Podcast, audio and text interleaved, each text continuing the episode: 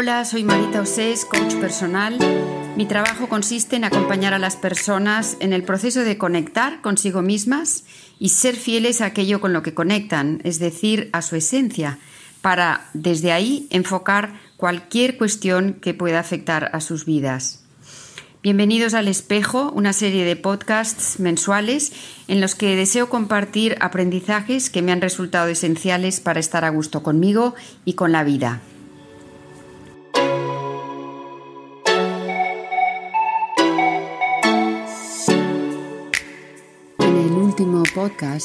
Hablamos de los elementos necesarios para encender un fuego en la chimenea y hacíamos un paralelismo con nuestro fuego interno. Cuando lo escuché me di cuenta de que no había propuesto ningún paralelismo para la cerilla. Y la cerilla, o su equivalente, el mechero, lo que sea, es indispensable.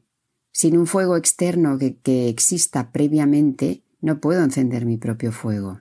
Puedo tener una leña de gran calidad, una chimenea estupenda, puedo tener mucha práctica en encender fuegos, pero si no tengo una llama o unas brasas previas, no podré hacer nada con todos los elementos que tengo para hacer el fuego. Para encender fuego, antes hay que tener fuego, aunque sea una llamita minúscula como la de una cerilla. Y eso me hacía preguntarme, ¿de dónde saco yo la lumbre para prender mi propia llama? Lo primero que me vino a la cabeza fue el amor. Lo primero que posibilita encender mi fuego es sentirme querida. No me refiero a una pareja, porque cuando oímos amor enseguida pensamos pareja. No, me refiero a cualquier persona que me quiera como soy. Mi padre, mi madre, mi hermana, mi amiga, mi colega, pero sobre todo a mí misma. A cualquier persona que me quiera como soy, empezando por mí.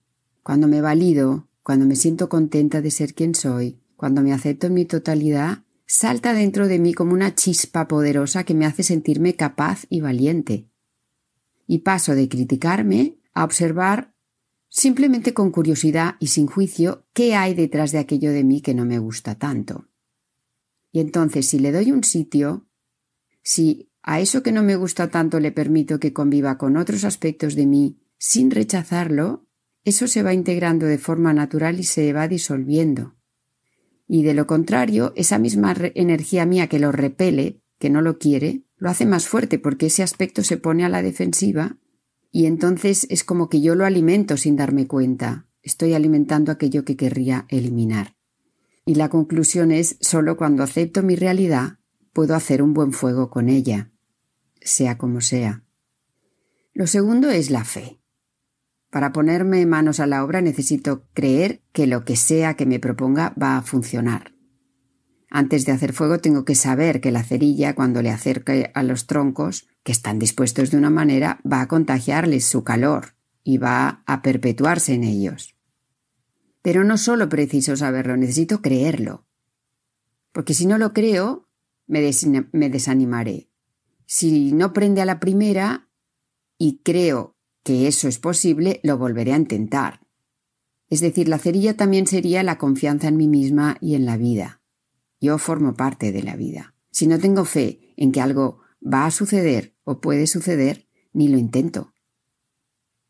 Así que para mantener vivo mi fuego interior o volverlo a encender si se apaga, tengo que recordarme a mí misma que creo en la bondad del universo, creo en la bondad del ser humano y a veces contra toda evidencia. Pero creerlo me permite interpretar cualquier suceso por doloroso o, desconcertante que me resulte, interpretarlo a mi favor y dejar de pelearme con la realidad y conmigo misma. Mi fe me ayuda a comprender que todo lo que ocurre puede ayudarme a ser más persona, a conocer más profundamente lo que es amar de verdad, a estar más presente, más entera, pero solo si lo deseo. Una cerilla por sí misma no enciende nada, la tengo que rascar, la tengo que activar yo. Entonces la cerilla podría ser también mi deseo o mi necesidad. El por qué, el para qué. ¿Para qué enciendo el fuego? Pues para calentarme, para contemplarlo, para disfrutarlo, para hacer mi casa más acogedora. ¿Por qué enciendo mi fuego interno? Porque necesito sentido, fuerza, motivación, este deseo de más vibración, más color, más vida en mi vida me hace anhelarlo. Y percibir este anhelo de más me pone en marcha hacia personas, actividades, lugares. Es como un impulso que me encamina a hacer cosas que no se me habrían ocurrido si no hubiera tomado conciencia de ese anhelo. Es decir, tengo que escucharlo, tengo que escucharme para tomar conciencia de eso. Y cuando hago estas cosas, me calientan el corazón. Encienden mi fuego, avivan mi fuego. Tuve una clienta que en una época muy, muy dura de su vida en, en la que todo le había fallado, incluida su salud, de forma muy grave, sintió un vacío muy grande y el deseo urgente de volver a conectar consigo misma para retomar fuerzas. Y se le ocurrió empezar a tocar la batería. Y practicando eso, redescubrió una parte suya mm, salvaje, indómita, optimista, irreductible. Y todo eso, esa experiencia de auto sentirse así, la llevó a reinventarse como profesional y como persona. Aquella situación de crisis y su deseo de cambio fueron su cerilla en aquel momento. Y vaya si se encendió. Así que la pregunta de hoy para reflexionar sería, párate y, piensa con qué has encendido tu fuego interno a lo largo de tu vida. ¿Cuáles han sido tus cerillas o las brasas a las que te has acercado para que prendiese tu fuego? ¿Has dependido de que otros te encendieran? ¿Cuál es tu cerilla hoy? Si lo tienes claro, vea por ella. Y si no, escúchate, averigua.